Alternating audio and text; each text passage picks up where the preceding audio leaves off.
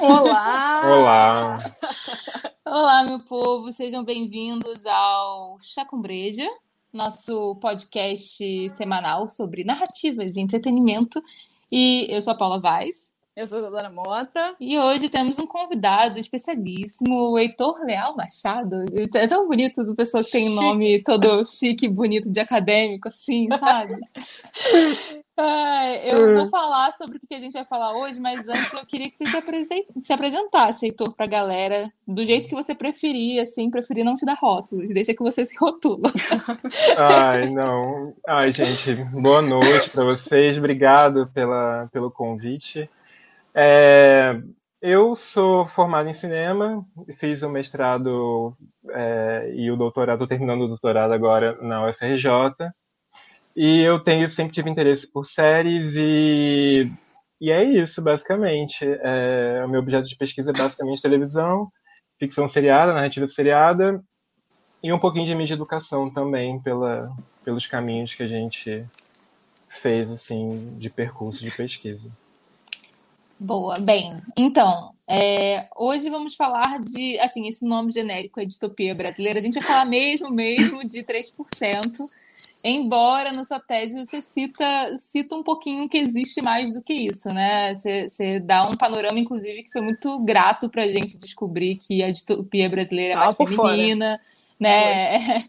É, é, mais. Peraí, você deve, como é que é? São três nomes que você Feminina, dá, né? não branca, né? Uhum. E eco como é que você fala? Ecocrítica? Ecocrítica. É porque, assim, essa, essa como eu fui falar de 3%, né? E aí eu achei esse trabalho da, da Gimway, que é ela que faz essa revisão mais sistemática de é, ficção científica primeiro, e aí tem a, a distopia dentro desse guarda-chuva, né? E aí ela faz uma revisão de, da parte da literatura. O que me interessa basicamente é audiovisual, né? Então eu não, não me aprofundei muito nesses, é, nessas produções é, que são de literatura e tal. O que eu acho importante sempre ressaltar é que a gente não tem muita ficção científica ou distopia é, em audiovisual. E até acho que a gente tem literária que ela, que ela mostra que é bem prolífica, assim, tem bastante coisa. Não são coisas com grande pressão, é, e eu não vou nem falar de mercado, porque tem um, algumas coisas que vão bem, assim, em termos editoriais, né, de mercado, mas, assim, em termos de crítica, de entrar para o cânone da literatura, alguma coisa como, sei lá, acontece na língua inglesa, é, a gente não vê isso, sim, por aqui. E eu acho que isso que é o mais significativo, assim, em alguma medida. Sim, total. Antes da gente entrar na formalidade aqui, eu queria mostrar que Dona Bia Lobo, que fez Bia! essa ponte entre ah. nós, já esteve aqui no Chá com Breja, mandou um recadinho bonitinho. Sim. Achei Valeu, fofo, Bia. dizendo coisa linda esse papo. Um é, beijo. Eu sou meio redundante, assim, a gente vai ser um pouco redundante apresentando aqui para você, Heitor, às vezes, porque as pessoas, a gente tem que lembrar que as pessoas estão ouvindo, às vezes não estão vendo. A gente sempre é. esquece, na verdade, mas sempre, às vezes a gente lembra. Com certeza. Aí fica meio traz de cômico, assim, a coisa mas só para quando eu estiver falando uma coisa dessa, só para você entender. É, então, vamos ao que estamos bebendo hoje, antes de começar o papo mesmo. Começa, começa você, convidado. Isso. Ó, Boêmia. primeira, primeira cerveja do Brasil. É, a recomendação. Muito boa. Show. Hoje eu estou tomando. Hoje eu trapacei um pouco. Hoje é um chá verde com hibisco, cavalinha, que sei lá, e dente de leão, que foi o que me interessou, porque, né, dente de leão não sabia que bebia. Eu ultrapassei super, que é aquele do Vila Piva, que você já compra prontinho, tá vendo? Vem na garrafinha de vidro, onde depois eu propago minhas plantas. É gostoso. Nossa, ótimo. não sei se eu propago minhas plantas antes. que eu tô sentindo, mas Fiquei interessado. Eu, eu não, não, é consigo é imaginar o, o, gosto do dente de leão, né? Que eu acho que não, foi isso que foi mais interessante, né? Eu nunca imaginei que isso pudesse ter gosto de uma coisa. Não sei se tem, claro, porque tem outras é. coisas aqui. Mas fica o charme. Eu, eu, tô com uma, com uma breja bem genérica daquelas de mercado, como a que eu bebi na última vez. Então, gente, fa... disseminem a palavra do chá com breja, eu preciso de dinheiro. Preciso o quê? De apoiadores. Preciso ser patrocinado. Patrocínios. Eu preciso tomar chá Twinings, vocês sabem disso. e eu preciso Sempre. voltar às minhas cervejas artesanais. Então, façam um favor de disseminar a palavra. É, eu peguei até, peguei até um, um, uma canequinha bonitinha, entendeu? Para não, linda. Pra não mostrar a lata. Fazer questão. Ô, tá. pobreza. Bem, vamos, vamos ao que interessa, né? Ninguém quer ver eu reclamando de cerveja. É, vamos à ditadura à brasileira. É, é Bia Lobo falando que a gente tá pobrinha, cadê esse Colorado? Vai se ferrar, Bia Lobo. Para, é... Colorado é, é um bebe também, né? Então. Hum.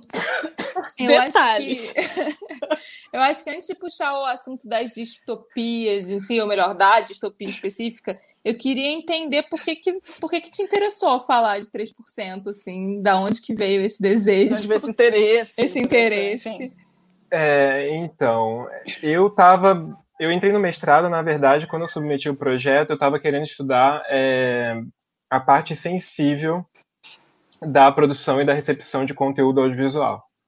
Basicamente, por que a gente se vincula é, tanto com uma determinada obra ou porque algumas obras causam tantas uma, conexão profunda, uma sensibilidade em você. E a primeira série que eu pensei, como eu estava querendo também estudar a parte de mercado de streaming, é, isso foi em 2017, eu coloquei Stranger Things, porque estava naquela coisa da, Ai, da nostalgia, é, é, que era uma coisa da nostalgia, que era uma coisa de você fazer homenagem a, a obras que, tudo bem, fazem parte do, do, do cânone da década, né, vamos colocar assim, é, que são importantes, que são relevantes, mas, ao mesmo tempo, elas tinham um efeito muito sensível, assim, na audiência, de, de você realmente se vincular a, a nostalgia, né? Um, a um sentimento nostálgico. E aí, só que quando eu fui pegar assim o, o, uma questão de escolha de objeto, né? O, o Stranger Things acaba que é uma série produzida lá fora que não tem tanta conexão com a nossa identidade, com as nossas narrativas, com a nossa forma de produção. E aí, e, e ao mesmo tempo em que eu estava vendo a nostalgia se tornar um objeto muito comentado, né, muito falado, eu vi também que a distopia estava nesse, nesse, nesse balaio, assim, de coisas que estavam sendo discutidas e que estavam sendo formadas. E aí eu vi muito uma relação de uma com a outra como uma, um, um tipo de crise, assim, que a gente está vivendo, é, que se arrasta agora, tipo, 2020 veio, realmente trouxe a crise que a gente tanto conversava sobre, né? Que o mundo não tinha mais jeito, vem meteoro, por favor. 2012, a gente está aí, ó, desde 2012. Não vinha. Todo não vinha nada. Previsão, né? Chegou. Chegou. É raro Chegou. só. Chegou. E aí eu, eu. E foi aí que eu, que eu peguei o 3%, porque eu acho que era uma série que, assim, feita aqui no Brasil, com uma repercussão curiosa, né, tanto aqui dentro quanto lá fora, assim, interessante, é, e que tinha muito a ver com a discussão é, do, da sensibilidade que a gente está vivendo, né, porque a gente está realmente agora, o que, fazendo um ano no Brasil, né, de pandemia, mas é, a gente está vendo uma crise humanitária, está vendo uma crise ambiental, está vendo todo um, um mundo que está se colocando e que afeta muito a gente, nosso, nosso dia a dia, nosso cotidiano, a forma como a gente se sente. E, e eu sempre eu defendo isso lá na pesquisa, né, que a nostalgia é um, um lado desse fenômeno também. A gente olha para trás porque a gente, quando a gente olha para o futuro, a gente também não está esperando muita coisa, né? Não está esperando às vezes nada. É. E eu acho que é um fenômeno que está relacionado a essa sensibilidade do momento, do mundo que a gente está vivendo agora, mas que ao mesmo tempo em que é do momento, é uma coisa que também sempre fez parte da nossa existência, porque a gente sempre que a gente faz alguma coisa em vida, né, enquanto seres humanos, enquanto seres sociais, é prospectar alguma coisa para o futuro, né, construir alguma coisa e que isso dure é, o tempo que durar, assim, né, o projeto, sei. E eu acho muito muito doido, assim, é, o primeiro texto que eu li do que você mandou pra, dos, dos textos que você mandou pra gente antes de mandar a tese foi justamente esse que relaciona a distopia com essa mistura, né, entre, entre a nostalgia e esse futuro incerto catastrófico, né, e, e é, é uma é uma coisa muito doida se a gente para para pensar no que, que é justamente o presente agora. Ele é um presente muito ansiolítico, né? Justamente porque várias certezas às quais a gente se prendia, pelo menos a nossa geração, muito uhum. especificamente uhum. falando, é uma geração que cresceu com umas certezas e que é a geração de quem fez 3% também, de quem pensou 3%, é. né? É, e que lida muito com essa questão da meritocracia, do processo de seleção, etc., porque é uma geração que, que cresceu acreditando que se você cumprisse certos passos é, dentro dessa meritocracia, é, essa geração não, essa classe social dentro dessa eu geração. Acho... Vamos fazer esse recorte. É, vamos, eu acho, vamos recortar. Eu acho ele muito necessário, mas essa classe social dentro dessa geração é, é, cresceu acreditando que, pô, fui lá na faculdade, passei para faculdade, passei para prova do passei... Enem, sei lá, passei no é. vestibular, terminei a faculdade. Depois disso, depois disso trabalho, depois disso família, depois existem uns passinhos ali que eram muito claros, pareciam, né, para a geração dos nossos pais e que a gente cresceu achando que era nossa e aí incertezas mil por várias questões, inclusive crise econômica, inclusive mundo que vai acabar e aquecimento global e, e várias coisas acontecendo ao mesmo tempo que você fala assim, é. e tecnologia, né, que são justamente as coisas que levam a uma distopia, né? É, é. Foi, foi uma pira que eu entrei, assim, lendo aquele texto, é. de, tipo, cara. Na verdade, é muito... se olhar pelo, no tique da distopia, a gente meio que já vive nela. A gente já vive a, a distopia tecnológica corporativista. Em algumas regiões do mundo, a, a, distopia feminista, né? Algumas mulheres já passam pelo que acontece uhum. em Handmaid's Tale, de um, em um certo grau. E eu acho que essa falta de perspectiva é, quando a gente tem esse recorte da, da distopia do, do teenager, né? Que, que o adolescente desiste do adulto, tenta ele mesmo resolver alguma coisa, que geralmente não resolve muito nada, e deve ser isso mesmo que vai acontecer. É, no fim das contas, é, eu acho que eu entendo o 3%. O, o Stranger Things ter feito aquele sucesso, né? Era um outro negócio para trás. Parece melhor voltar. Uhum. Para frente acaba tudo, aparentemente, né? Até, até para a galera que é criança hoje em dia, né? Você vê um mundo bastante diferente do que é hoje e que todo mundo diz que era muito melhor, né? Então, é, que eles é, dizem, né? Tinha eles dizem. Fria, é, né? Quem estava lá no lado do União Soviética mesmo sabe. É, é, não, é muito interessante que, assim, antes de eu, de eu, fazer essa mudança, né, foi, assim, um processo de um ano, assim, entre reuniões com a orientadora, todo um processo de orientação muito bacana que eu tive com a minha orientadora. É, para realmente definir assim como que, seria a pesquisa. E aí nesse, nesse primeiro ano eu fiz um, eu passei um questionário numa comunidade que tinha muita gente de, de Stranger Things, né, que era uma, uma comunidade popular lá, e eu passei um questionário para ver. E a maior parte era de menores, né, de tipo menores de 18 anos, adolescentes, respondendo. E é muito legal quando você pergunta assim, por que que a série, né, te tocava tanto? E aí eles falam assim, ah, porque são as músicas que meu pai colocava, é, porque dá a sensação de é, dá a sensação de ter vivido aquilo mesmo que eu não tenha vivido.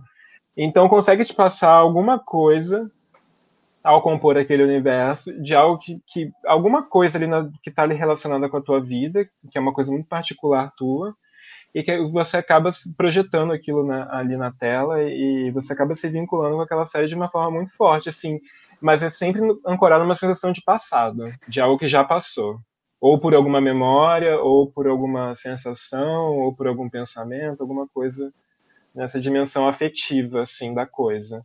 E eu acho que é um barato da série. Eu, eu sinto isso quando eu vejo. Eu acho bacana. Né? Eu, eu acho, acho, inclusive, o que desandou para mim foi um pouco esse lugar de eles buscando uma história que não estava mais lá. Assim, eu tenho a sensação de que desandou ao longo das temporadas, vamos dizer. Para mim, a minha sensação específica é. é que deu uma desandada porque estava muito. Eles de fato pensaram para uma temporada, né? Que, ele, que eles, até quem pega a Bíblia para ler, né? De, a Bíblia do projeto, era um épico e não sei quantas partes, assim, é como se fosse um longa. E não, não, eles têm essa coisa, essa defesa. E aí Você vai vendo ele se enrolando um pouco nas temporadas. Tem outras referências para puxar, de outros filmes que eles gostariam claro. de ter puxado na primeira, mas assim, já acabou. Tem mais né? Funko para vender, mais é. camiseta é. para fazer patente. Porque a primeira fechava e foi. As coisas podem terminar em aberto, é a vida. Eu lembro dos meus primos chateados, porque, mas como é que acabou? Acabou, desse jeito que acabou. acabou. Não, mas é. quando é que vem mais? Não, acabou. Não, Isa, mas está dito aqui que vai ter de novo. E eu, eu acho que a gente aproveita muito acabou. mal essa. Porque a gente fica muito incomodado quando uma obra acaba com um final em aberto, né? Mas eu acho que essa é a grande graça da interpretação, sabe? A gente, cada um acredita num final. Coisa da é... Imagine você também, né? É, sabe? É, é onde você preenche, assim. É onde você tem autonomia para dizer uhum. o que que você acha e o que, que você não acha, porque se também te entrega uma coisa fechada, você não, não pensa. Qual o espaço de interação, né, de público. É, de público. Eu já vou te puxar de novo para como você chegou em, em 3% daí, mas Dona Bia perguntou se você chegou a ter contato com as pesquisas do neuromarketing com relação à construção narrativa. tá até engraçada, neuromarketing em relação à construção narrativa? Como assim? Girl! Vai, Neuro...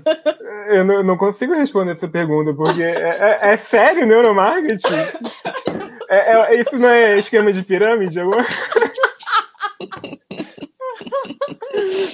Não é coach, não? Alguma coisa assim? Não, é, é o rolê dos gatilhos mentais e um pouco mais do que isso. Estou simplificando o neuromarketing, mas assim, Bia, é, é, esclareça melhor o que você quis dizer. Fala você aí, Pedro. É, Bia. Fala aí pra gente. Que... Cite autores, vai que. Por favor, dá, dá dicas. dá dicas. Enquanto, enquanto, ela, enquanto ela tenta se explicar melhor, diga pra gente como é que você saiu de Stranger Things e foi parar em 3%. Então, é, foi justamente por ver essa conexão entre essa sensibilidade, né, dessa incapacidade de projetar um futuro e preferir se voltar para o passado, né? Tipo, é mais agradável você ou pensar no passado ou num futuro que não tem nada de concreto, né? Do que num futuro propositivo, num futuro construtivo. Então, é, eu achei que seria legal falar de 3%, porque é uma série que, que, que é brasileira, que foi feita aqui no Brasil, mas tem uma produção inicial aqui, mas ela não tem espaço. Eles tem entrevistas né, do, do, criador da série falando que eles foram recusados diversas vezes pela própria Netflix em numa, num primeiro pitch. Então, assim, é um projeto que realmente caminhou muito aí para ser concretizado e quando é concretizado acha muito mais é, uma recepção muito mais calorosa lá fora num primeiro momento do que aqui. E eu falei, cara, tem alguma coisa acontecendo aí em relação a essa série que eu acho que é muito mais. Vale a pena, eu, né? É, eu consigo falar muito com mais, muito mais propriedade do, do lugar, não estou nem falando é, do meu lugar, mas também como brasileiro, como uma pessoa localizada no Brasil, falar dessa série aqui do que pegar um objeto que é estrangeiro, que e, sem contar que a Netflix por si só já é uma empresa muito fechada para a gente conseguir dado, né? A gente está sempre hum. confiando em pesquisa de empresas que fazem avaliações para o mercado, é, estima, ou os, as apresentações que eles passam é, nas conferências que eles fazem, tipo, ah, esse ano a gente teve aumento de. Uhum. Mas são eles dizendo que tiveram, e aí você não tem assim um parâmetro é, terceiro para você confrontar esses dados. Então você acredita na empresa, acredita é, nas avaliadoras que fazem estimativas de preço de mercado e tal e você confia. Então, assim, é, é legal, por um lado, assim, o desafio. Você confia. Que eu... é... é. Tá, é, Bia tá. falou que depois ela conversa com você, então vamos, vamos deixar essa Ai, conversa tá pra depois. Se ela for interessante, Bia, você repassa, vai que subir na temporada. Eu achei super interessante esse lance de neuromarketing, neuromarketing em relação à construção narrativa, vai que. É, mas. Foi, vamos, foi uma pergunta então... séria. Desculpa, foi, Bia. Foi, foi, muito sério. Foi. Muito sério.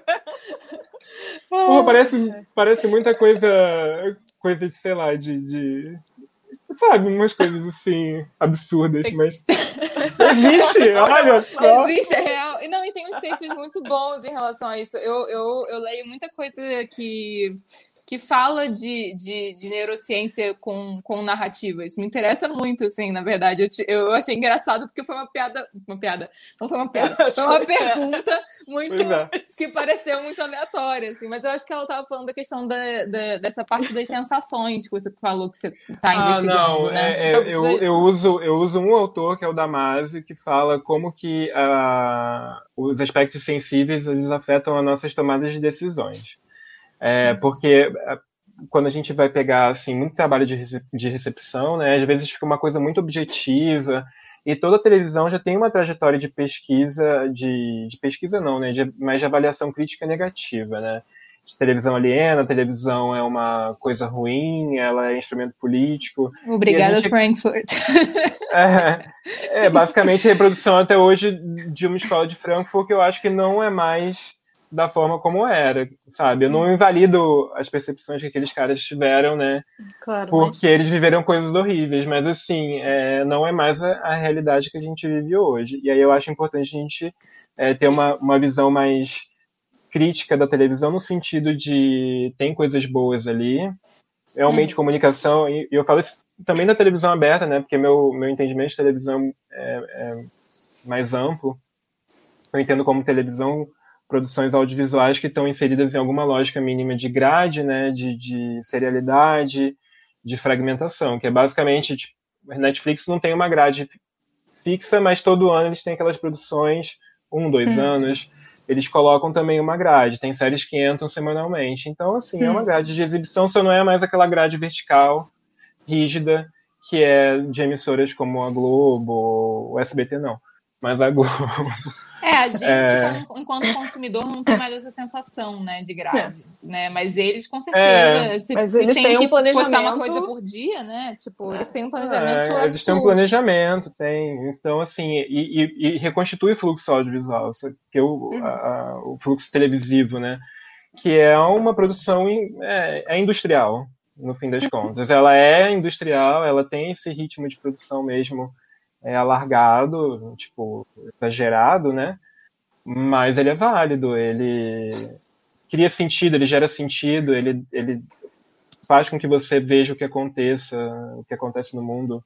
E, telejornal e própria, é muito importante. A própria sensação de fluxo mesmo, né? Último parêntese antes de tentar, tentar entrar em 3%. É, ah. que, que essa questão do fluxo, eu fiquei muito feliz quando eu vi que você citou o Moanes, porque ele foi nosso professor. Nosso em, teacher. Lá na, lá na UF. E era um cara que falava muito disso, né? É, e eu tenho muito essa sensação de fluxo, tanto com a Netflix quanto com, com o YouTube. Eu não digo tanto as outras, as outras plataformas, porque elas não. Não, o Spotify talvez, mas as outras plataformas de streaming de conteúdo audiovisual, não audiovisual. tanto, porque elas não te induzem tanto ao que você vai ver a seguir.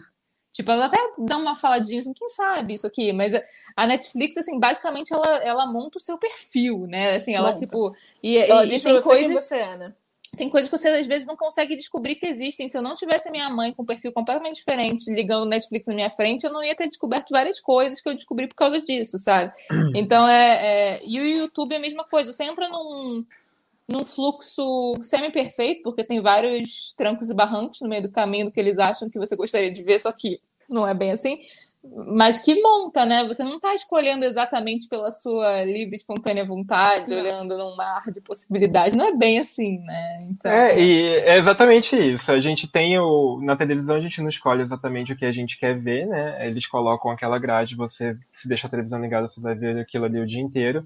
Só que nas redes, na, na, nessa nova configuração da televisão, a gente tem uma possibilidade é, de ver coisas muito afinadas com o que a gente normalmente consome. Eles coletam esses dados né, e projetam justamente essa tua identidade de consumidor das produções que você tem mais chance de gostar ou de você de fato consumir.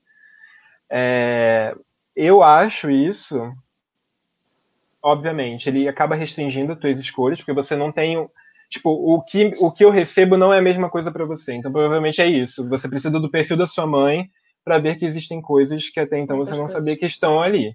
Então, você não uhum. tem esse comum compartilhado que a televisão tradicional, a televisão aberta, a grade vertical uhum. proporciona. o que você está vendo em casa, o outro também vai estar tá vendo em casa, no dia seguinte vai estar tá todo mundo. Oi, Luiz. É... e aí você vai ver que, tipo, todo mundo está assistindo aquela mesma coisa. Aí não, você, cada um recebe uma coisa e cada, você tem esse teu perfil e você vai ter que criar formas ou de, de burlar esse algoritmo, né? Isso que é. Uhum.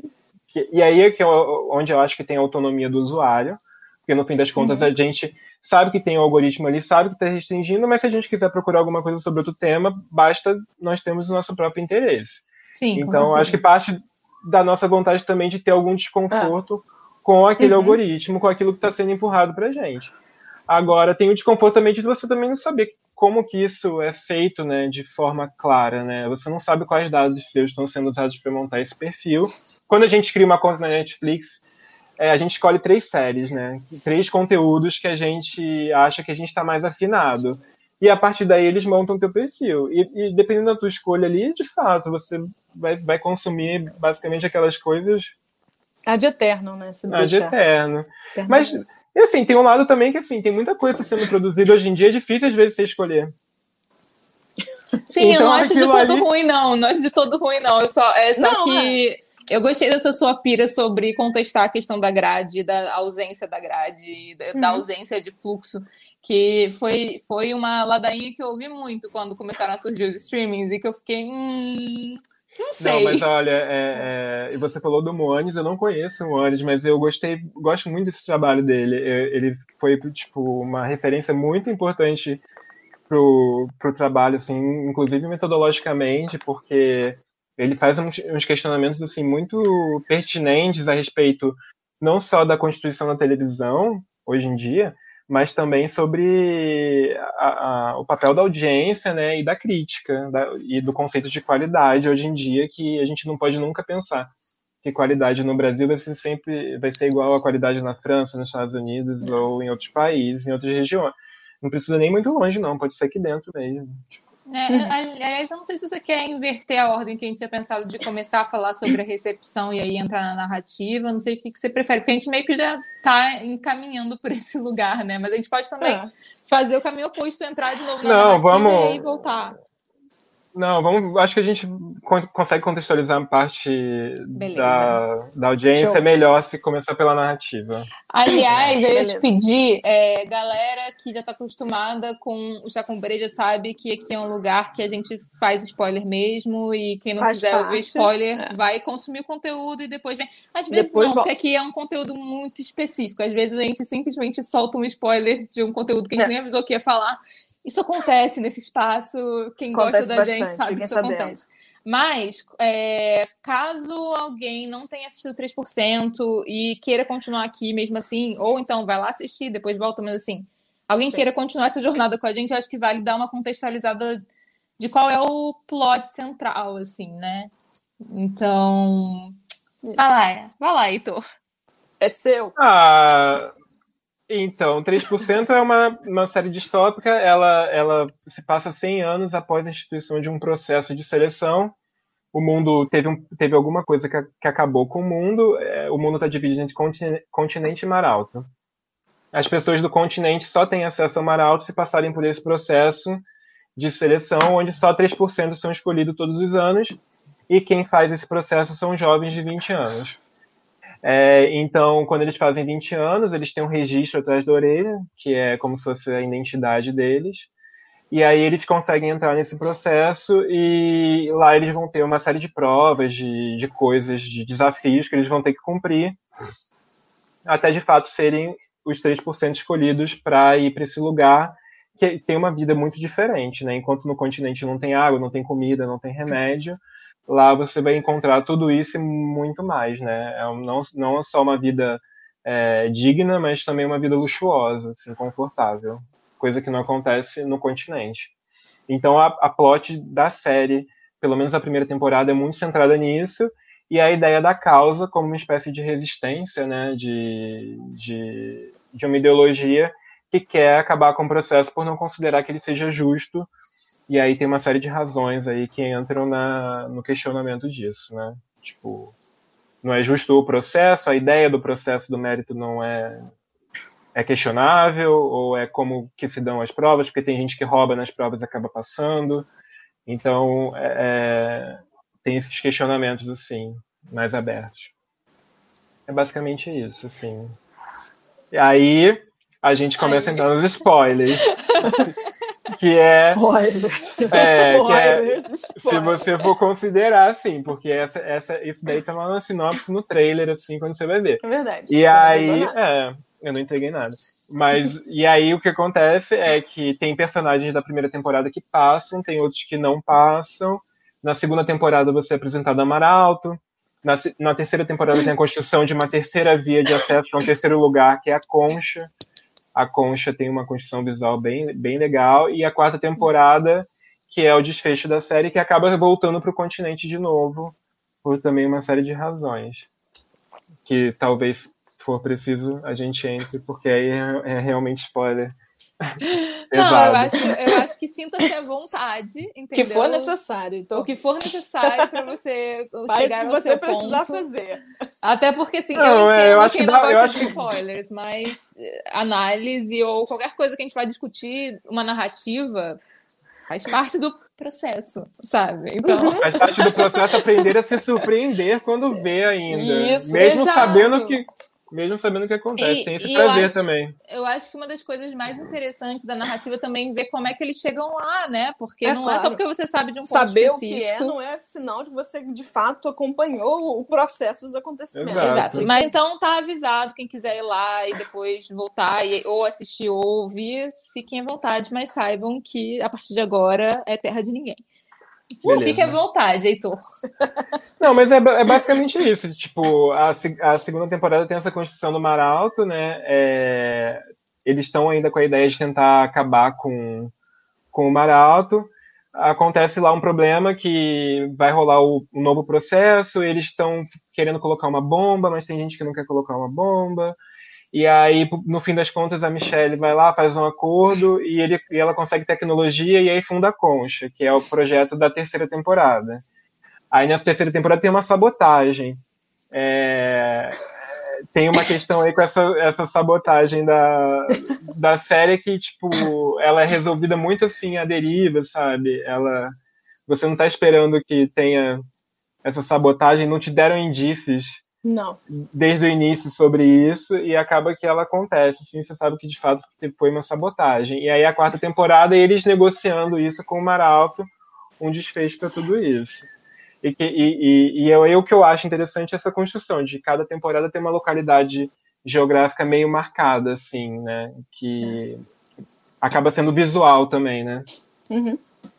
É bem interessante. Bem, Mas é, mas é isso. É...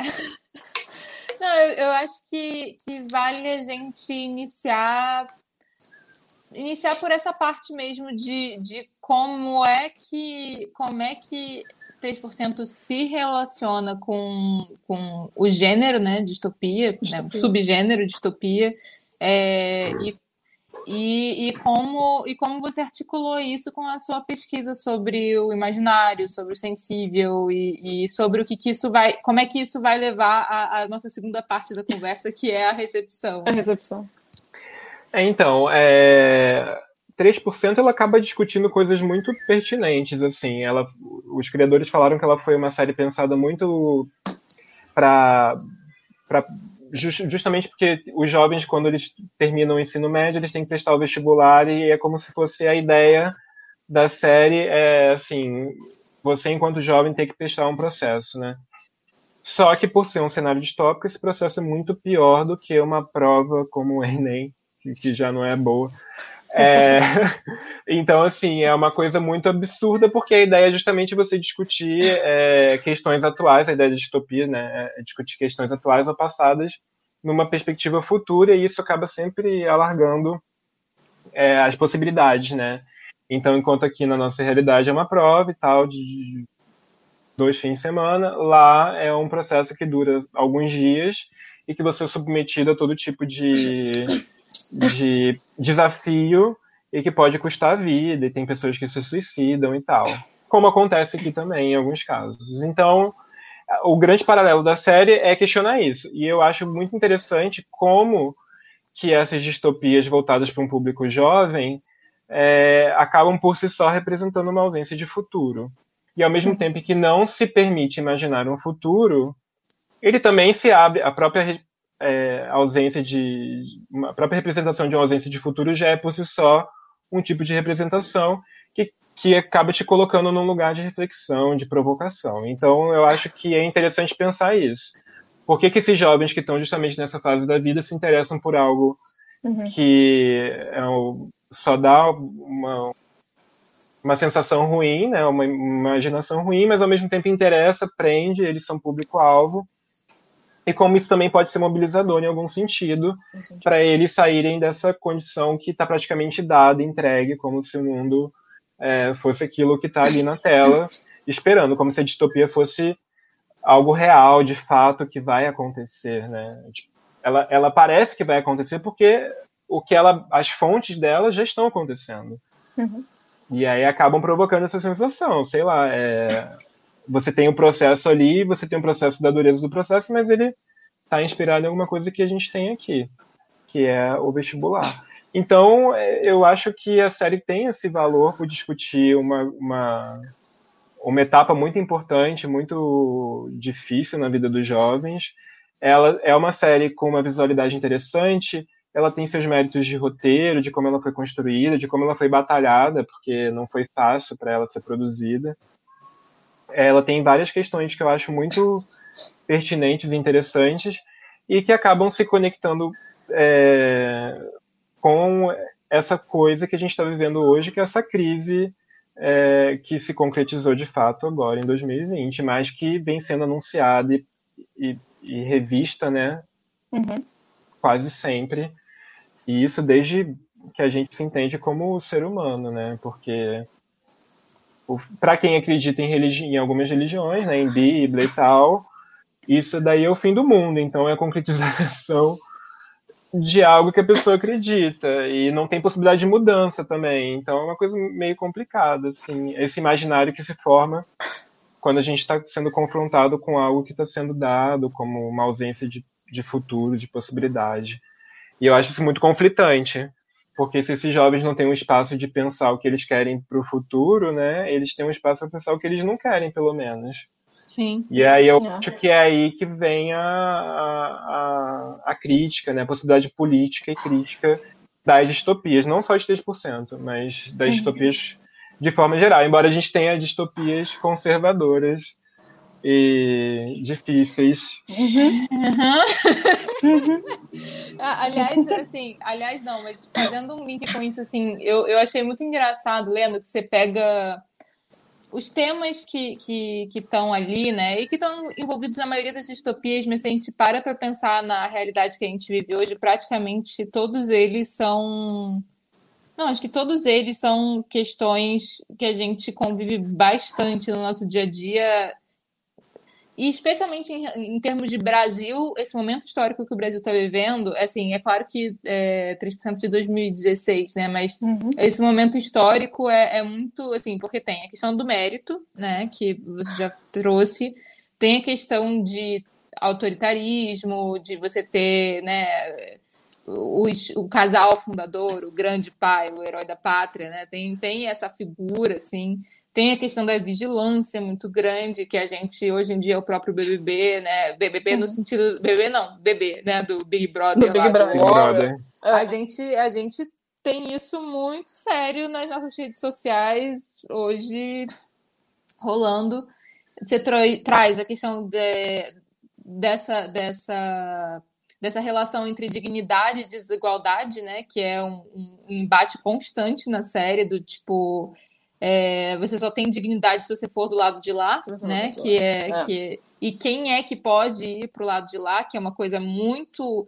Essa questão do mérito, uma das coisas mais sensacionais para mim, 3%, é que eles nunca definem mérito, né? Nunca, eles nunca dizem exatamente o que, que, significa, o que significa alguém ter mérito. Inclusive, uhum. isso que você trouxe das provas serem, às vezes, a pessoa que passa foi a pessoa que mais sacaneou.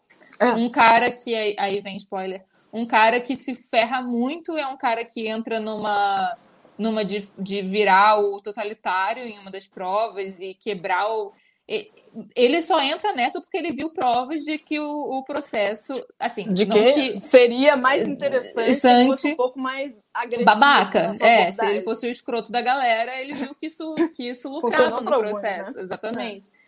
É, não, não passando pano para a atitude do cara na série, gente. Só dizendo assim que, que foi uma questão de causa e consequência a, a, o raciocínio lógico que ele teve ali para chegar naquela conclusão. É, mas a gente tem a questão da ideologia, que eu acho que eu não posso dizer que a gente nunca viveu um momento tão ideológico no Brasil, porque isso seria mentira, mas assim, é, parece às vezes esse, esse sentimento dá, né? Uhum. Especialmente pra gente que não viveu na pele outros momentos tão fortes assim, né? É, uhum. E a questão da, da resiliência dos heróis, né? De quem, é, quem são os protagonistas que são, são anti-heróis, todos eles fazem grande, grandíssimas merdas para chegarem onde chegam. Todos eles têm ali Todos as mãos eles, né? sujas. Né? Mas, mas tem essa sensação de que quem aguenta pode ser protagonista, né? Quem aguenta a porrada. Que... É. E tudo isso é, é bem é cuspido da nossa realidade atual, né? Não tem, não tem como é, então, a gente, eu acabei divagando, e não falei da questão do mérito, assim, com, com mais, é, mais peso, mas é, a grande ideia da série é questionar, tipo, o mérito é uma ideologia hoje em dia, ela é, é totalmente neoliberal, né, ela não considera as diferenças sociais, as disparidades, as desigualdades, uhum. e ela é vendida como uma solução para tudo. E você fez uma observação muito importante, a série realmente não, não define com clareza o que eles consideram como mérito. mérito. E eu acho que isso é uma coisa muito interessante, porque a ideia é falar assim, não interessa o que é mérito, interessa que ele não dá certo, não funciona, uhum. não tem como. Não tem aquele momento do, mas ele é tão esforçado, Exato. né? Ou você é ou você não é, o que é que seja. Dependendo da tua interpretação ali dos personagens, de quem você gosta, de quem você tem mais afinidade, é, você acha justo, você acha injusto o que acontece com eles. Uhum. Porque o, o, o conceito de mérito ali é realmente muito, muito flexível, assim, ele, ele é dado como uma verdade, né, como uma ideologia. Uhum. E isso acaba sendo também uma, uma, uma, ideologia que a gente tem hoje em dia. É, a gente pega, sei lá, vai ver uma descrição de vagas de trabalho que fala de meritocracia. Ela não está definindo o que é meritocracia, ela está uhum. tá lá sendo afirmada. Mas você cria a ideia imaginária de que se você fizer por onde, seja lá o que isso significa fazer, é. a série coloca isso de forma bem clara, né? Quando eles é, têm que pede para os protagonistas apertarem um botão que vai matar uma pessoa. E o teu mérito é tipo a morte de outra pessoa. E começa a questionar o que, que é isso, né? É, provar seu valor a que custo? A, a perda uhum. da própria humanidade? Porque a ideia é sempre pensar assim, mete algo, está perdendo a sua própria oportunidade, está perdendo o seu próprio não é mérito, né? E aí eu acho, eu acho que a série constrói essa ideia muito bem. Faz um questionamento importante de algo que a gente vivencia é, e que os jovens estão são exigidos, né? Nos processos de seleção que eles fazem, no, no próprio vestibular. E eu acho que constrói muito bem essa, essa, essa reflexão, essa crítica, essa provocação.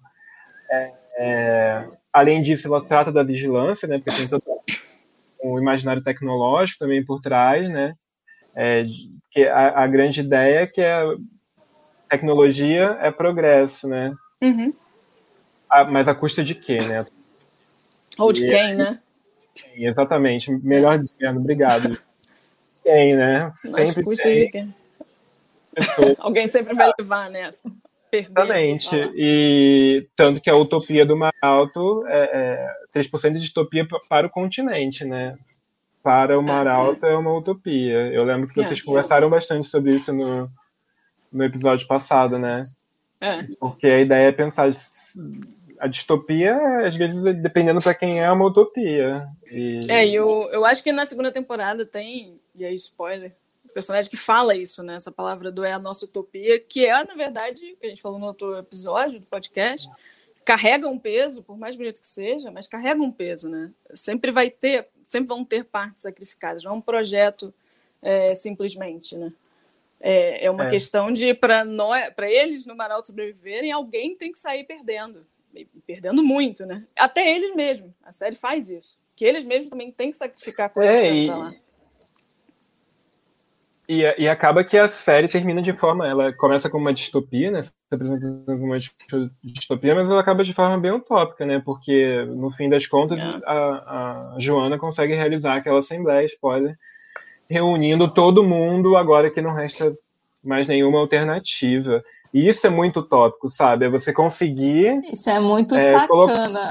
colocar seres humanos para dialogar. Veja só que Você desafio acha? Eu, eu, é. eu, assim, Você acha que vai dar? no mundo de, Eu- ho- no mundo de hoje. Eu, eu até tenho uma visão época, né? de Porque- roteiro de É. que assim a gente uma das coisas positivas que a ficção tem é mostrar o possível, sabe? Só Uhum. que com, com distopias específicas e uma distopia que tenta ser tão dialética, ela tenta ser muito dialética, né? Não é como se ela não tentasse, ela tenta. É. Eu acho esse final incoerente, assim, com tudo que ela fez antes, sabe? Tipo, eu entendo a vontade de, tipo, vamos seguir. E eu entendo até a necessidade mercadológica disso, sabe? Eu, eu entendo porque aquele final foi realizado, mas assim, você fica. É, e, e tudo, e tudo que aconteceu até esse momento, assim, tipo, a gente tá apagando, né? A gente É. tá dando um. um- Tanto é Reset, que. né? Tanto, é, um reset, era essa palavra gringa que tava me faltando. É É. verdade, É, Perfeito. Imperializadas. Bia dando as, opini- as opiniões que foi terrível esse final. A série tinha que ter terminado quando acabaram com o Mar Alto. Também acho, dessa coisa do final da- aberto, né? Que estávamos falando há pouco, de tipo, às vezes é muito E o que aconteceu, você... né? Às vezes o e o que aconteceu é muito melhor, até porque a pessoa pode, dependendo da, da cabeça mesmo, da orientação, não, é nem, não é nem política, é de tipo, de se a pessoa é mais otimista, né? Ou mais realista, quem ou se é, mais de de fato, quem se né? é, você vai ir para algum lugar diferente do que, que pode vir depois dali, né? E eu acho que em distopias, às vezes, a gente ganha mais quando É. a gente tem finais abertos, assim, porque a pró aquela própria jornada já é a reflexão em si sobre a humanidade, né? Você não precisa Sim. É. determinar um final. Você né? dizer que na É, eu concordo, eu, é, eu concordo em alguma medida com você, porque eu, eu adoro finais abertos, desde, sei lá, encontros e desencontros e Não, antes do amanhecer, né? Que eu acho que. aquele, aquele. É, né? É, de- depois a gente sabe, mas assim, né? Quando você assiste a primeira vez, você fica, caralho, e aí? Eu acho uma delícia o final aberto, eu realmente Ah, gosto, pai. eu acho que realmente dá espaço para interpretação. Agora, é, eu acho que a série é muito propositiva, assim, ela, ela é ela entra numa, numa medida muito muito boa assim de ela faz críticas a coisas importantes ela é progressista em alguma medida mas ela Uhum. também ela também tem alguma conservação quando ela É. entra naquela parte melodramática de here- hereditariedade que era uma coisa que não importava isso ganha um peso muito grande na terceira e na quarta temporada Estranho Mas vou isso te ter falar- acontecido, né? É, que assim, é, eu, eu não. Eu, eu assisti trechos para poder ser capaz de, de dialogar aqui hoje. E li sua tese inteira, mas eu ainda não, eu não fiz a maratona completa, então eu não vi todos os momentos de- dessa, dessa narrativa específica, né? Mas eu achei muito importante quando eu vi que fizeram isso na primeira temporada, de botar a questão da hereditariedade. Porque quando você coloca uma sociedade em que todo mundo é fudido e que por mérito vai passar para o outro lugar, é claro que tem essa questão de não definir o mérito, que por si já já está colocando a crítica ali, entendeu? Mas quando você coloca um exemplo de família em que não é bem assim que a banda toca, a gente É. está vendo é, um exemplo claro de coisas que a gente vê aqui, de que a pessoa que estudou a vida inteira num colégio particular vai ter muito mais chance de quem É. teve greve a vida inteira ou mal conseguiu estudar no Enem, por exemplo. É isso. É, eu achei vital quando eu vi que tinha uma linha narrativa que estava abordando isso, sabe? Eu não sei o desenrolar melodramático disso ao longo da série. É instável, na É instável. é, é É um instável É- é Mas porque acho que é importante, principalmente em termos de Brasil. Eu acho que foi Então, eu acho que é uma. importante. Eu acho que, assim. é, Eu acho que para mercados latino-americanos, essa ideia melodramática de família. De... É porque eu acho que uma das coisas legais das séries hoje em dia é que elas não ficam circulando. Tem séries muito boas que fazem isso, Succession, por exemplo, que revolvem núcleos familiares, assim, mais Maravilhosa. fechados. Maravilhosa. Mas, ao mesmo tempo, isso é muito mais característico de, de, de um aspecto melodramático, que a gente vê muito em telenovela. Novela, telenovela. E aí eu acho que a primeira temporada se apresenta muito como assim uma, uma, uma série na, na sua estrutura de conceber personagens e, conceber narrativas, né? São a gente tem o que cinco protagonistas, né? Cada episódio vai ser destinado a dizer mais ou menos o que tem em relação à vida deles, ao passado e como que eles juntos vão resolver uma questão que não está muito vinculada à família deles, ou um pai, ou uma mãe, alguma coisa. Embora aquilo ali já esteja sendo delineado porque eu acho que também faz parte do background da personagem, você tem que colocar aquilo ali em alguma medida. Mas Uhum. não era fundamental para o desenvolvimento da narrativa. A partir do momento em que a gente entra na, na segunda temporada, na família Álvares, eu acho que a série ganha uma carga melodramática muito maior. Porque a hereditariedade era realmente. é, é realmente. Agradeço. É, eu acho que realmente fica uma coisa assim que foge do tom, porque a série não trazia a hereditariedade como uma coisa muito importante, mas ao mesmo tempo que aquilo está sendo apresentado como discurso né, da, da, daquela sociedade, os personagens internamente ali nas relações deles, eles carregam aquilo. Então, por si só, o processo já então é falho, né? Porque É. não era para uma pessoa dessa estar ali. Mas Sim. tá, e aquilo ali se, se propaga ali dentro. Então, não sei se foi uma intenção da série em colocar também uma, uma crítica nesse sentido, mas a- eu acho que no desenrolar da história acaba tendo um- uma, uma virada de chave, assim, em relação Eu a. fico. Eu fico me perguntando, e aí de novo, né, que ela se metendo, dando uma opinião que ela nem assistiu esse momento da série. Mas eu, até pela primeira temporada, nas questões de melodrama em termos de relacionamentos amorosos e como aquilo significa para os personagens e tal. É, melodrama é muito importante no gênero teen, né? É, espero que a gente consiga fazer uma temporada só disso no futuro para terror de Dona Isadora, que odeia esse gênero. Mas, é... Mas é, eu me pergunto se isso não foi uma. Tanto em termos de teen, tanto em termos de o produto brasileiro é melhor se for assim, porque existe uma mão pesada na Netflix, já é sabido pelos criadores e no mercado se fala muito disso, de que vamos pesar no melodrama brasileiros, porque os espanhóis estão fazendo isso muito bem, está dando certo. Então, assim, eu não sei se entrou a. Casa de papel, né? É, eu não sei se foi uma questão dos criadores colocarem isso, ou se foi uma demanda da empresa em termos de gênero e em termos de Entendo. façam o que vocês sabem fazer bem latinos, sabe? Pode Assim, ser. Pode ter sido é, um papo de vamos latinar aqui. Vamos latinar acredito. aqui. Não dá pra saber, não Então, dá pra saber, mas E aí você acaba também pensando que era uma série que, que, que, quando tem um projeto piloto, ela tem aquelas características todas fechadas da, da ficção científica, né? Personagens Uhum. masculinos, brancos, aquele tom sépia, apagado, cinza.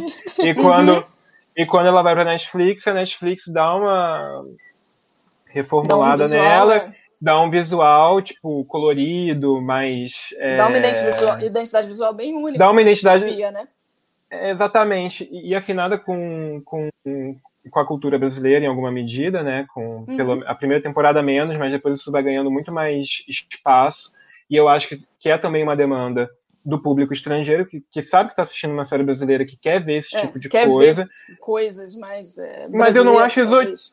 Mas, exato, que eles associam que seja brasileiro, É. sei lá, miçangas, né? é, Aquelas, aquelas armaduras de tricô que eu gostaria de saber quem tricotou. É. inclusive.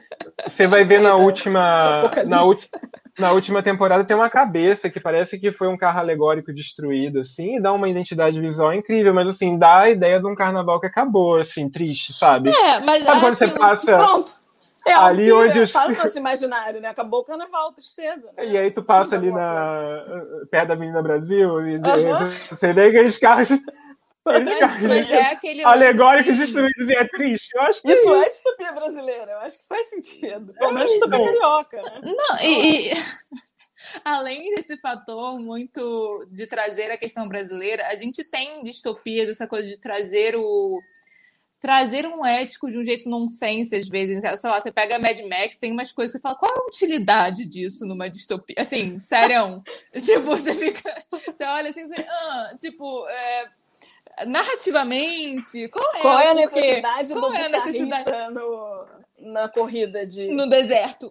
Né? Aí eu acho que é legal. Também. É qual é a necessidade é da armadura de tricô? Não sei também. Né? É bonito. É tá estético, tá é reconhecível aqui.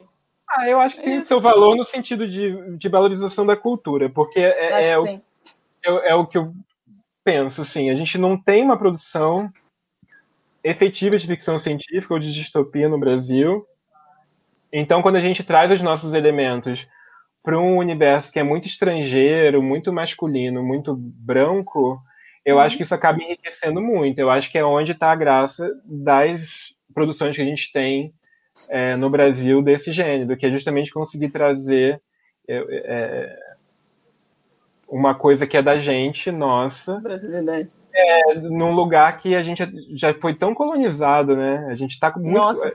a gente está colonizado, é, é, assim, na, na, na, no piloto do 3% a gente está mais colonizado em termos estéticos, uhum. mas em termos de produção a gente está mais na, na Netflix. Ah. É, é, é, é uma, a colonização permanece, né? Permanece, é, é um fato. Mas eu entendo o que você diz no sentido de, pelo menos, é, aquilo ali diz muito mais sobre, sobre o Brasil, em termo, por mais que seja uma visão americanizada em certos sentidos, a gente percebe certas demandas que provavelmente não vieram da sala de roteiro, provavelmente não vieram do Brasil. Sim. Mas, ao mesmo tempo, é legal que, que, que é, você citou aqui na nossa pré-conversa artistas brasileiros que foram reconhecidos foram e colocados ali, sabe? E, e, eu, eu acho que quanto mais a gente conseguir colocar, é, é um jeito meio. meio assim é, é, vendido de conseguir chegar lá, né? De conseguir chegar em algum lugar de. de... Mas é um jeito, né? Mas é um jeito. É, e é um jeito eu... de começar também. Antes, quem estava. Como a gente estava conseguindo produzir distopia a brasileira? Não estava. Pronto, 10% conseguiu. Vamos, vamos continuar agora.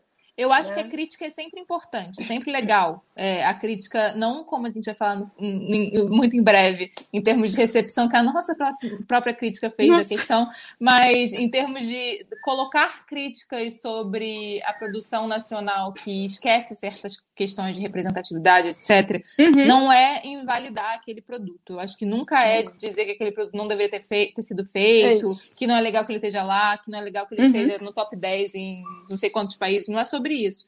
É sobre vamos tentar melhorar nas próximas temporadas, isso. vamos tentar. Né? Já que a gente chegou até aqui, né? Vamos além agora. Vamos tentar Mais reivindicar certas coisas. Que, Exato. Né? Vamos, que, que é, eu, eu, concordo, é, eu concordo. Eu, eu acho que o grande problema é sempre produção assim é orçamento, cara. É, uhum. é muito difícil você fazer uma ficção científica que tem essa ideia é, do, do, imaginário distópico, né? Do distópico não, tecnológico, mas também do distópico. É, mas você conseguir reproduzir uma tecnologia que não existe, em que você, uhum. você vai precisar de efeito especial, você vai precisar de cenografia, você vai precisar de maquiagem, Sim. vai precisar de locações e, e transporte, alimentar gente e figuração.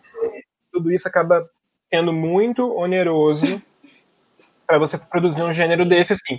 Embora a gente tenha, claro, exemplos, e eu acho que 3% consegue fazer isso em alguma medida quando eles economizam lá recursos e colocam, tipo, em vez de colocar um monitor gigantesco lá de uma tela de plasma maravilhosa, uhum. são, aquilo ali passa muito, de uma forma muito legal, assim, muito criativa. É, o público tem. E aí é meio difícil, sabe? As é o pessoas... imaginário, né? Você precisa. Pessoas... Tem uns códigos visuais da distopia, fica difícil. Ah, e aí as pessoas estão indo, querendo ver a série e falam assim, poxa, mas os efeitos especiais podiam ser melhores, é, mas se fizesse melhor, Sim. ia dobrar o valor da produção. E aí não ia fazer. Porque não a ia ter certeza tem... se ia conseguir. A gente tem uma situação meio ah. ovo e a galinha aqui no Brasil, que é assim: é, existe uma desconfiança muito grande do brasileiro em consumir produto nacional. É, automática, né? Automática. Peraí, é, gente, é brasileira. Faz... Mas nem sempre foi assim. Houve, houve claro. uma sistemática é, sucateação da nossa indústria audiovisual. Claro. A gente sabe disso historicamente. Uhum. É, e com ela veio a pessoas perderam o hábito de assistir o que é nosso e junto com ela veio assim a perda de um avanço tecnológico que ocorreu lá fora que aqui poderia ter ocorrido e deixou de ocorrer. Então assim existe de fato, geralmente, quando as críticas assim, ah, mas o som não é tão bom, de fato, o som é a última coisa que as pessoas pensam é na porcaria coisa. de um set, assim, a gente Geralmente, tem questões. 7, 300 pessoas, a única equipe que só tem uma pessoa, duas é a do som. Mais sacaneada que tenha 12 atores. Então, é, é uma coisa, eu acho que tá num texto do Ismael Xavier, né, que Sim. assim, o som, Nossa. o som é, eu acho que é dele, ou do Bernardo, de alguém de cinema que fala é que fala que o, que o som é, desde sempre, uma questão. E eu vi isso no sessão de terapia, que a gente estava falando na nossa pré-conversa. Tinha hum. pessoas que na época reclamavam lá na página de comentário do GNT que não conseguiam entender o que o terapeuta estava falando, porque não precisava ser. Mano, e sendo então, que assim, essa série passava toda num único, uma única locação, quase. Tipo assim, Exato, dava pra Exatamente. Barata. é uma, uma, é uma série relativamente de... barata. gastando dinheiro com o quê, sabe? É, assim, só, é, só pra, sabe, só pra é terminar. Só pra terminar o raciocínio, porque senão ele fica. Vai é, é, é, a questão do tipo. Do... Não, não, não, não. É, assim, eu te interrompi para falar disso, assim, é, mas só a questão do ouvir a galinha é que é como o brasileiro não acredita no produto nacional, a galera lá fora, os streamings também não. Eles acreditam no sentido de vamos ver aqui no que, que dá, porque às vezes dá certo. E a gente sabe que tem mentes interessantes aqui, a gente sabe que tem é, produto intelectual interessante aqui, mas ao uhum. mesmo tempo a gente não tem certeza que mesmo mesmo o Netflix ou a Amazon, etc., o Brasil sendo uma potência de consumo, será que eles uhum. vão consumir mesmo o que eles fazem para a gente investir? Coisa, né? é, eles consomem tanto o que a gente faz. Para que, que a gente precisa investir? Eles, eles consomem os catalães e os espanhóis também. Assim. Sim. Acaba que o investimento para cá é, é, pensado três, quatro, cinco vezes antes, assim, não, porque a gente não consome. Então é mesmo uma questão de repensar essa cultura, né? Porque mesmo que o som seja fudido, ou melhor, vamos repensar essa cultura de sacanear o cara do som, mas assim, ou o cara da tecnologia, né? Então, assim, ou os efeitos especiais. Eu digo isso assim nesse sentido, a gente de fato não tem como alcançar certas coisas, porque o nosso orçamento é cerrado. A nossa cultura Sim. de set, a nossa cultura de indústria não existe. Nossa, ela existe, é mas ela está bebê, né, comparada e, a outras. E, e a gente, por, por, a gente não ter esse, essa indústria é, desenvolvida propriamente, quando os atores, tipo, uma das razões que a quarta temporada foi acabou ficando atrasada foi porque eles tinham que fazer a dublagem. A dublagem é em estúdio em Los Angeles também. E aí você tem que mandar a gente para lá, porque a gente não tem às vezes um equipamento aqui, um estúdio é, de qualidade a nível é, que é exigido pela Netflix, que é um, um, um, que eu acho que é uma qualidade boa em termos de pelo menos é 4K, né? Que é feita. É, assim, sabe, tem, tem um mínimo de, de questões assim que eles colocam e que a gente não consegue fazer assim aqui dentro, internamente.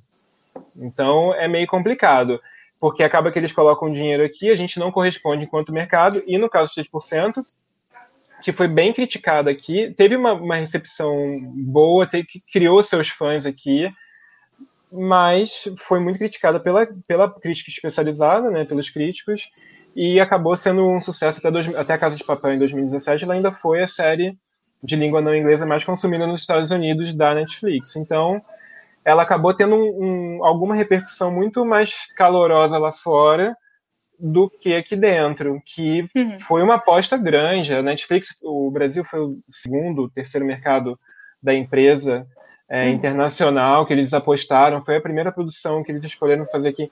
Eles continuam fazendo produção aqui, eles continuam apostando é. nesse mercado.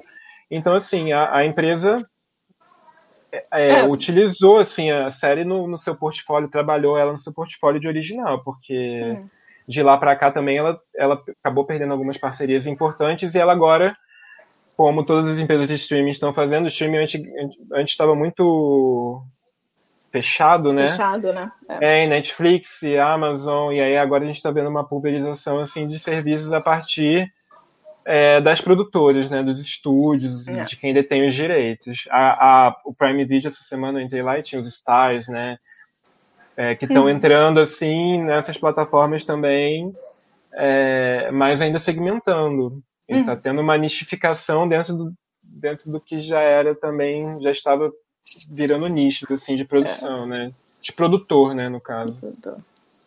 E que sempre acaba exigindo assinaturas da gente regulares, é, né? Tem esse detalhezinho é, Assim, ao mesmo tempo que eu fico incomodada porque eu vejo que o meu dinheiro não dá para as coisas que às vezes eu preciso ver, porque senão você para de fazer parte da, da conversa, né? De quem estuda e de quem, e de quem é. trabalha com isso. Às vezes a gente precisa ver certas coisas, né? E aí, Jack Sparrow. É, mas, é, mas, assim, nossa, é, adotei, amiga, porque é, eu, eu recrimino, mas é, faz parte das necessidades nesse tipo de caso. Mas ao mesmo ah, é. tempo, eu vejo como uma, como uma, como uma grata uma possibilidade, quem sabe, né? sabe, para para produtoras independentes mesmo. Assim, fico pensando uhum. mesmo no nosso futuro enquanto produtora. Assim, às vezes ter o próprio streaming em fãs próprios, entendeu? Ter, assim, vai virar um, vai chegar um momento é algum tipo que... de saída, né? Não depender de mega marcas, de, de conglomerados absurdos. É, é, é pensar é... que existe um, um viés novo. É que tirar o positivo, né? Exato. Não, e, e, a tendência é isso é, ser barateado também, né? A Netflix gastou muito dinheiro para colocar essa arquitetura que ela tem, é, é, que utiliza algoritmo, que tem uma. É incomparável. Você dá um play na, é. na Netflix, o arquivo carrega de, muito mais rápido do que é no Prime. Video, do que na Globoplay, em qualquer, na Com HBO certeza. Go, então, principalmente, que eu acho, pessoalmente, eu acho que tem a interface mais dura é possível é um para qualquer usuário. Então, Vamos ver sim. a Max, né? Tá chegando aí. Sim. chegando já tem algum tempo, né? É, tá agora, agora eu acho que é mais real, porque tem Gossip Girl. Então eu acho que é mais ah, real. Ok, ok. Agora vem. Eu gostava do Gossip Girl, acho, acho que sim. Naquela idade. Deve ser naquela interessante. Época... É, naquela época. Uhum. grandes revelações aqui. Adoro gostando de alguma coisa Não, adolescente. Eu achava, achava legal. Achei, achei pesado, inclusive. É, Acho tá. que eu era adolescente, inclusive. Acho que tinha esse detalhe. Talvez por isso, né? É, não sei. Mas é legal, tudo bem. É, Tem a ver mas... com. Felizmente, não é só o audiovisual que a produção criativa brasileira sofre de construir essa mentalidade, que é o desafio de produtores de conteúdo. De conteúdo, literatura, eu acho que tudo, ah, né? É. Assim, é, vendo lá, é, e você citou autor. Qualquer pessoa que trabalha com cultura, né? Cultura, Caraca, pronto. É, é isso. isso. E é que perdemos um ministério. Ah, perdemos um fucking ministério, gente. É tipo, é porque. Não tem mais não, saúde para. É, é, não tem saúde. Tem não foi grave o suficiente, né? Mas... É, é, eu acho que a gente tem uma coisa muito de, de desvalorizar a produção nacional, porque é uma coisa que a gente escuta também há muito tempo, sabe? É, eu escuto isso da minha mãe, né? Que filme. São gerações e gerações. São gerações, né? é um pensamento muito. muito é um imaginário muito construído de, de, de que a produção audiovisual brasileira ela é insuficiente, ela e aí você, tá, você precisa de, de da crítica para formar esse cânone, né? Que normalmente é um cânone mais realista, uma coisa mais naturalista. Por exemplo, uhum. quando quando que a gente começou a discutir é, assim recentemente, a partir da década de 90, qualidade na televisão em telenovela? Foi com Pantanal. Sim. Oh. Que foi a, a, a, a, dissertação de mestrado da minha orientadora, Beatriz Beck. E ela discute isso. Por quê?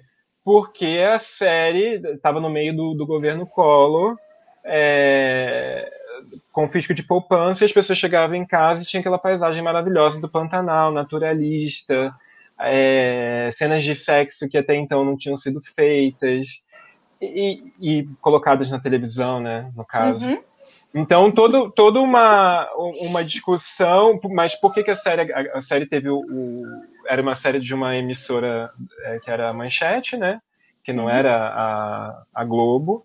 Ela teve destaque, mas. Embora teve... a Globo tenha comprado agora, não é mesmo? Exatamente, claro. Cada um tem a Disney a... que merece. E aí. É, é, que trabalha com a Disney, né? Agora.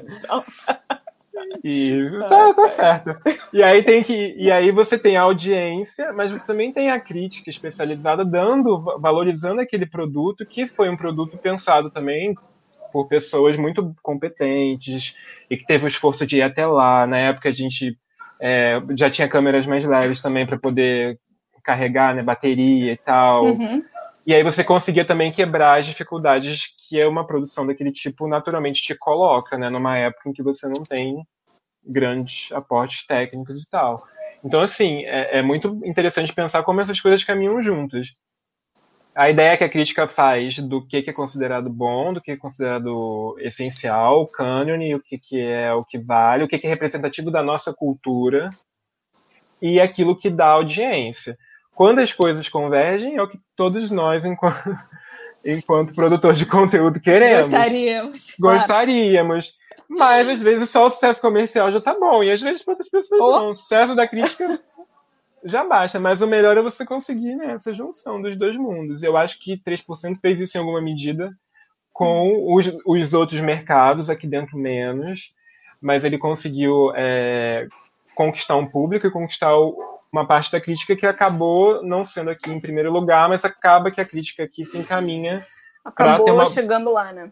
Acabou chegando lá, sempre com essa visão paternalista, a partir da segunda para a terceira, porque eles viram que a série realmente ia ter um, um fôlego, né? A segunda um temporada teve um orçamento maior também, eles investiram... É, dá pra em... sentir, né, que a segunda temporada, acho que só o começo ah. dela você já percebe uhum. que ela tem outro tipo de investimento. Um outro tipo de investimento e um marketing, né, porque os fãs reclamaram muito da ausência de divulgação da série ah. pela Netflix, a ponto ah. de de perceberem que no calendário que colocavam na, no Twitter, o calendário brasileiro oh, não tinha 3%, e o americano e o francês tinham a série. Que loucura isso, né? Pode ter sido um erro de um estagiário, mas eu acho que é muito ah, simbólico. Para com isso, que o Twitter é. do, né? Super eu acho que é muito simbólico, sabe? É a primeira não, temporada. E, e, a primeira lembro, série, né?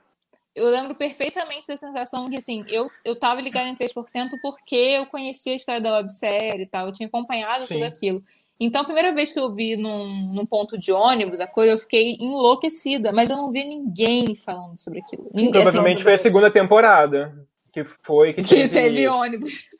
Que teve ônibus, envelopamento de metrô, aqueles metrô, estação de metrô tipo, em São Paulo. O, o, básico, né? Tipo, enfim, é, o normal, tipo novela da Record que eu vi com, sei lá, coisa mais linda. Coisa mais linda eu vi ainda, anúncio grande. Assim. É, mas eles aprenderam, eu acho que eles aprenderam que vale. Eu acho que eles É, mas não é tudo. Então, é, não é tudo. É, são as séries não. que eles acham que vão ter algum Não tipo são todas as temporadas. questão. É. é. Mas acho não que também todas. teve esse fator que você falou de 3% ser o primeiro experimento massivo, né? Da Netflix. É, um laboratório, né? Talvez. Né? Mas é Agora é muito tá estranho, né? É muito estranho que pô, você não invista no próprio no marketing no próprio país que a coisa é gerada, né? Eu acho Aí eu que já é muito tenho sintomático, que é né? é o pessoal do marketing do Brasil que decidiu isso.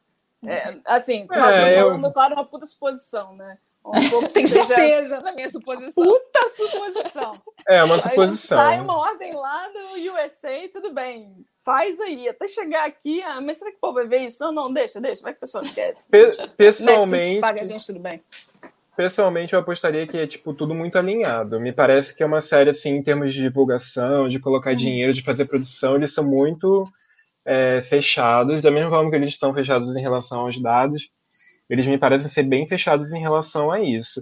Eu acho que é uma falta de, de, de interesse enquanto empresa mesmo. Eles fizeram a primeira temporada, teve o buzz que eles queriam, a segunda eles botaram mais dinheiro, não teve exatamente o retorno deles que eles aqui. Eles continuaram produzindo, porque mal ou bem não é uma cifra das maiores que eles acabam não. gastando e acaba que enriquece o portfólio deles. Tipo, uhum. nós temos produções originais de qualidade, produções multiculturais, né? Porque é um projeto deles fazer é, tem distopia de outros países lá na, na Netflix, sabe? Eles Sim. gostam de ter o, conteúdos estrangeiros, se é que isso pode ser chamado de um gênero, né?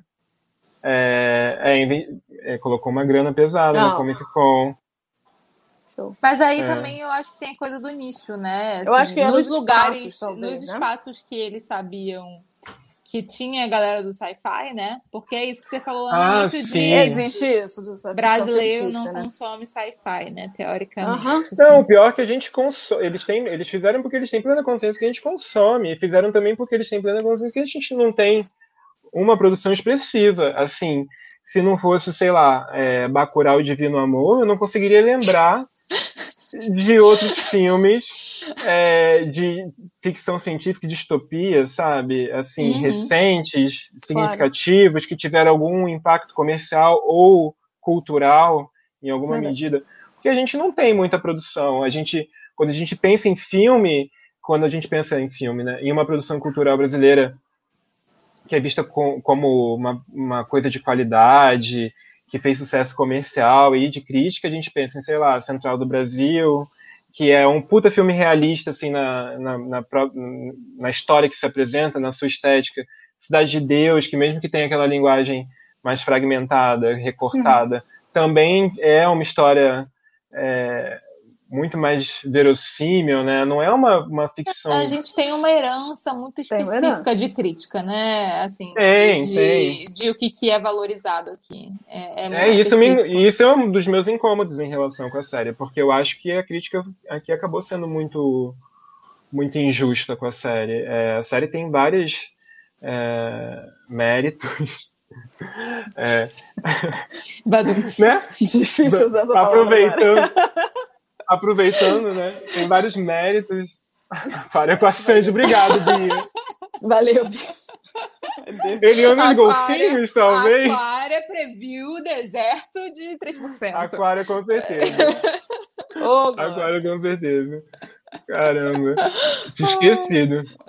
Mas aí, ó. A Terra, planeta, água, entendeu? Tá, tá, tá tá expandindo meu, meus objetos aí, ó. Tem, tem distopia rolando desde o que? 2003 esse filme? Alguma coisa assim? Putz, não sei. Não Vamos é, ver quando é. o Sandy Google, Google. acabou. Eu acho que é do, tipo, por aí, eu acho. Bia, fala aí pra gente. Ai, mas é. Mas é Não, isso. mas segue, mas segue, mas segue seu. Eu acho que a gente já pode entrar na questão da, Eu acho que a da- da recepção tá crítica, né? chegando, Da né? recepção.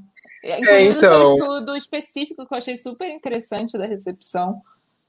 Então, o estudo da 2003, cravado, olha Caraca. ele. Hum, 2003, né? Aí, ó. Eu tenho cabeça boa para alguns dados de alguns filmes. Mas, mas a recepção foi muito.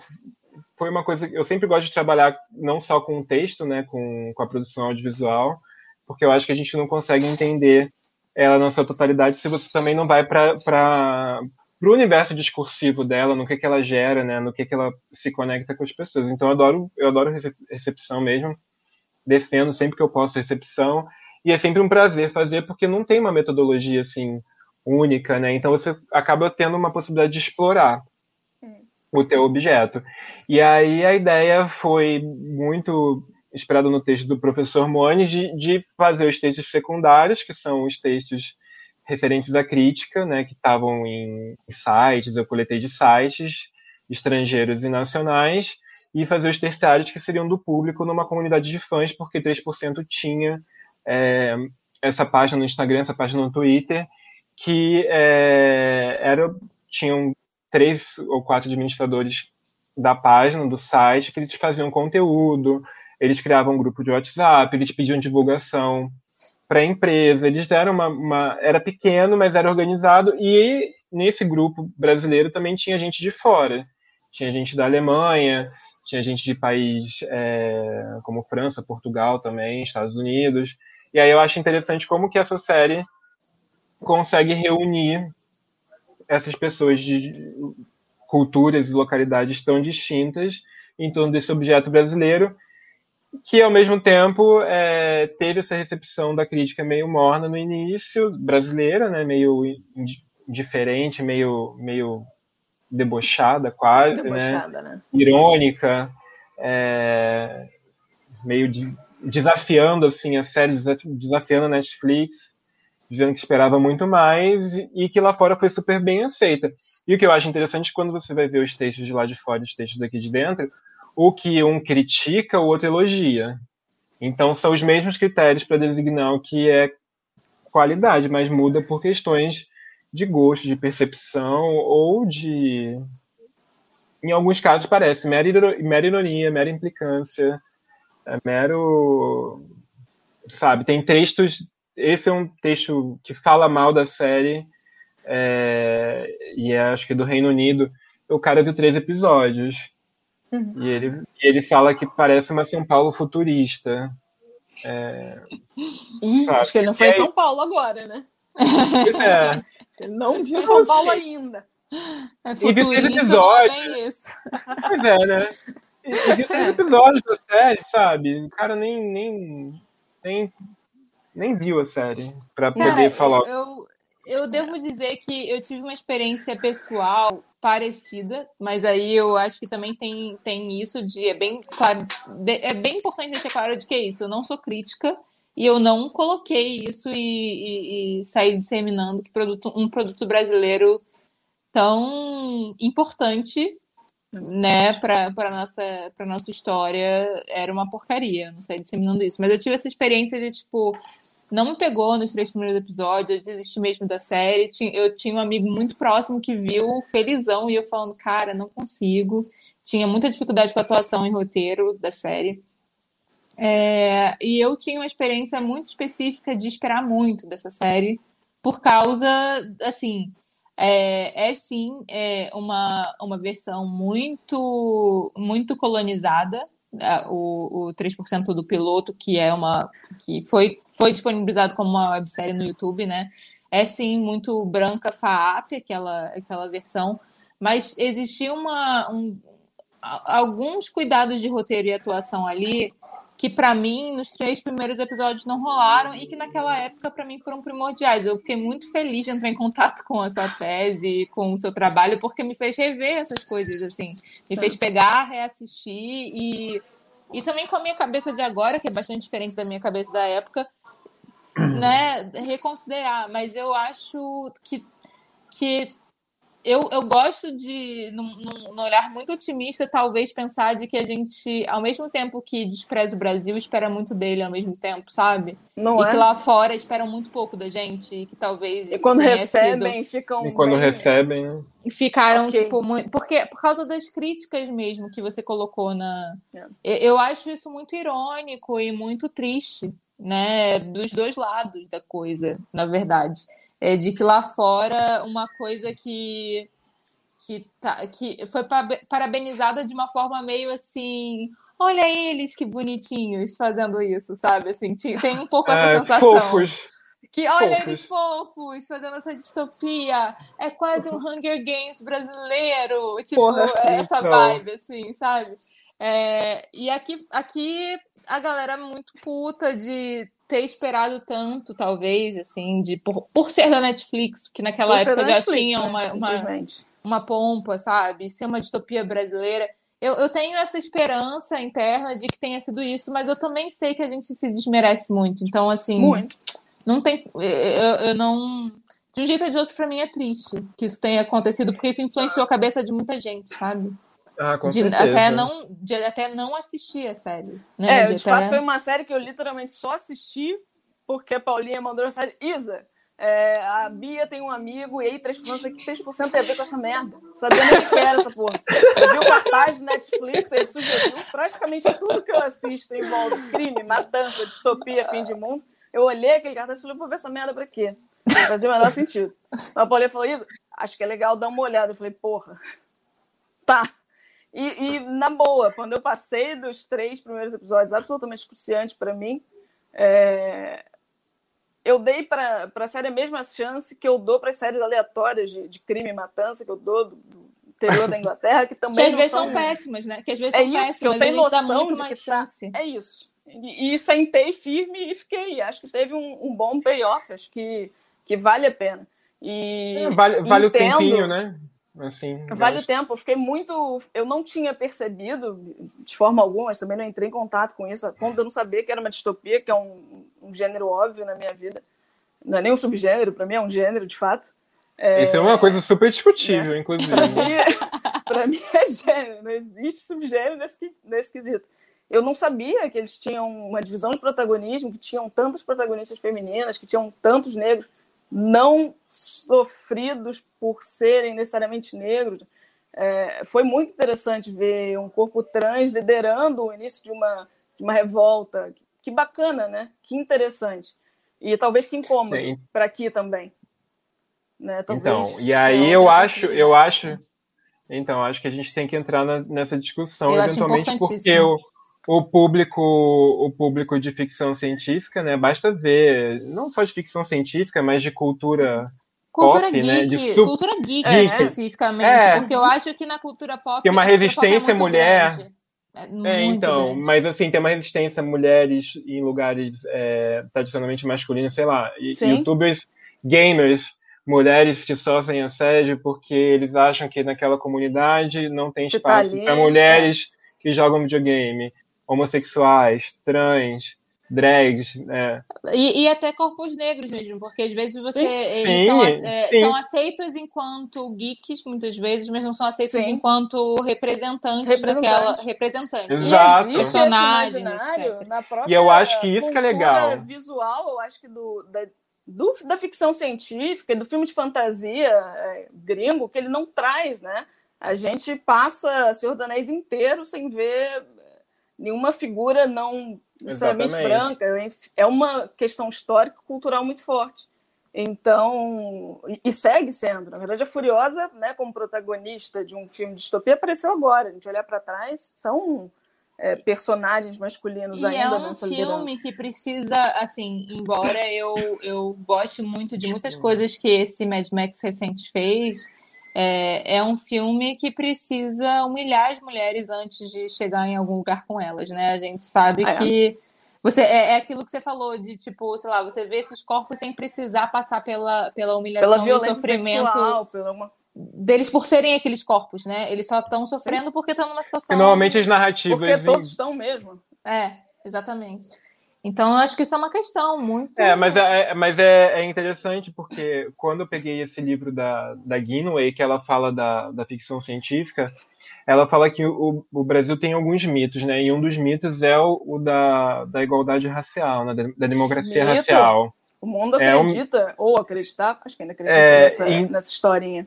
Exatamente. E aí eu acho que ao mesmo, série, ao mesmo tempo em que a série é, ela, ela reifica isso, ela coloca essa democracia racial lá, porque não tem mais essa questão na série, porque essa questão teoricamente já foi superada por eles.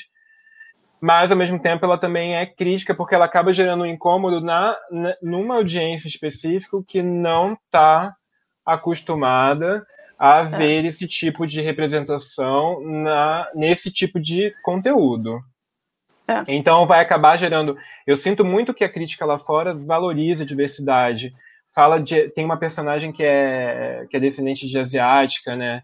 Na primeira que temporada. É raro, né? que é muito raro. abstrai completamente os seus asiáticos. Sim, né? e aí eles falam: é bom ver corpos negros, trans, é, asiáticos, uhum. sino-brasileiros, sei lá, usa uhum. um, um termo específico.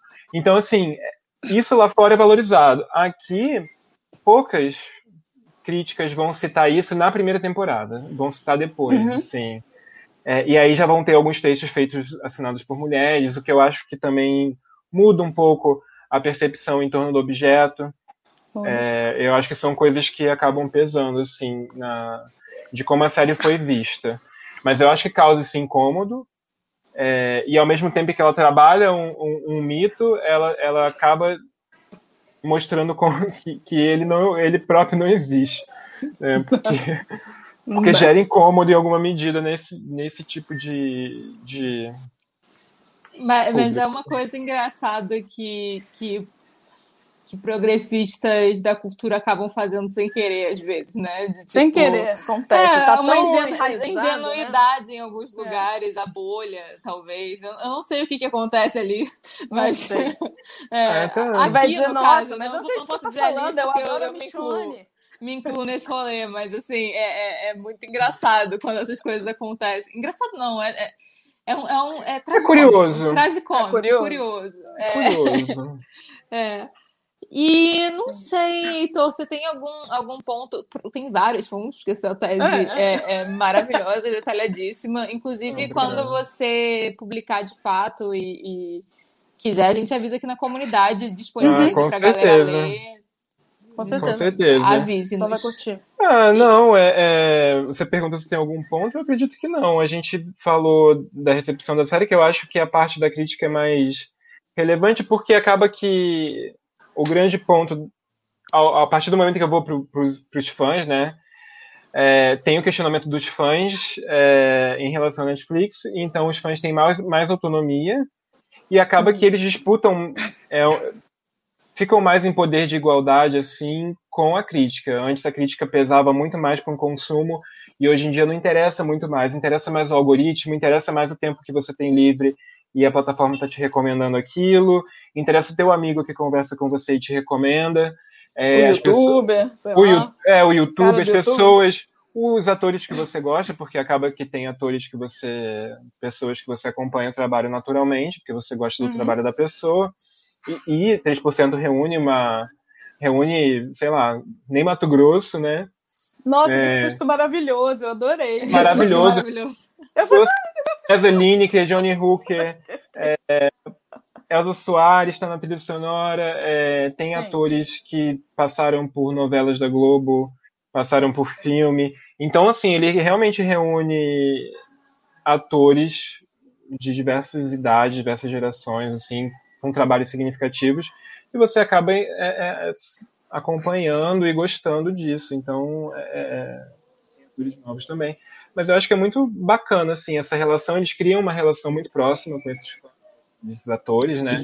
Eles conseguiram fazer lives. A Netflix não fez live para divulgar a série e a pra- página de fãs com algumas poucos mil seguidores chamava os atores, abria espaço para fazer pergunta e divulgar a série. Era uma demanda deles, né? Então, E ainda É uma coisa que eles aprenderam muito, né? A gente vê hoje em dia o canal da Netflix, isso acontece direto, né? Nossa, é uma é. coisa. Não, não digo com, com a galera gringa que eles já faziam isso, mas nacionalmente, as séries nacionais têm ganhado mais esse lugar de tipo, ah, o videozinho engraçadinho da pessoa respondendo enquete, ah, uma live Sim. com o ator X. Isso tá Exatamente. ganhando, né? Exatamente. É época, né? E é o que o público, a a Netflix, ela tem uma presença muito forte nas redes sociais, né? A, a galera gosta que ela interaja, que ela responda, que É. ela faça piadinha, que ela faça seja irônica, que ela participe dos assuntos do momento. é, e espera isso da empresa. Agora é engraçado como ela escolhe alguns conteúdos em específicos para fazer isso e outros não. E eu acho que no caso de 3% é questionável por parte dos fãs brasileiros se perguntar por que, que a primeira série brasileira eh, se foi tão escolhida, tão anunciada, tão, tão bem divulgada no início, por que, que agora na terceira e na quarta temporada eh, não está sendo Morreu, falada, não está sendo Uhum. lembrada nem para entrar no calendário que foi no que entrou no Twitter em junho. Uhum. E aí é, o público eu acho que é válido esse questionamento do- dos fãs, sabe? Bastante. É assim. Minimamente. Pode crer. É mais isso. É isso. Não, não É sei isso, se. Eu, Não eu tô sei. com medo de não ter te perguntado alguma coisa. É, Mas qualquer coisa também a gente te arrasta de novo pra cá. só Inclusive- voltar, tá? Ah, por É, favor. é, Inclusive, se- já que, que seu trampo é muito focado em série, se você tiver algum trabalho Verdade. novo, alguma área nova que você estiver explorando, quiser, a ponte está aberta. Fique- Obrigado, eu fique- fico muito feliz. É muito fique bom poder falar de forma menos acadêmica, né, da pesquisa, assim. Sempre se preocupar com horário, com slide, com professor. Então, eu agradeço demais o convite de vocês. Foi muito, foi muito bacana. Ah, que massa. Então vamos para nossa saideira, galera. Bom, Let's. Hum?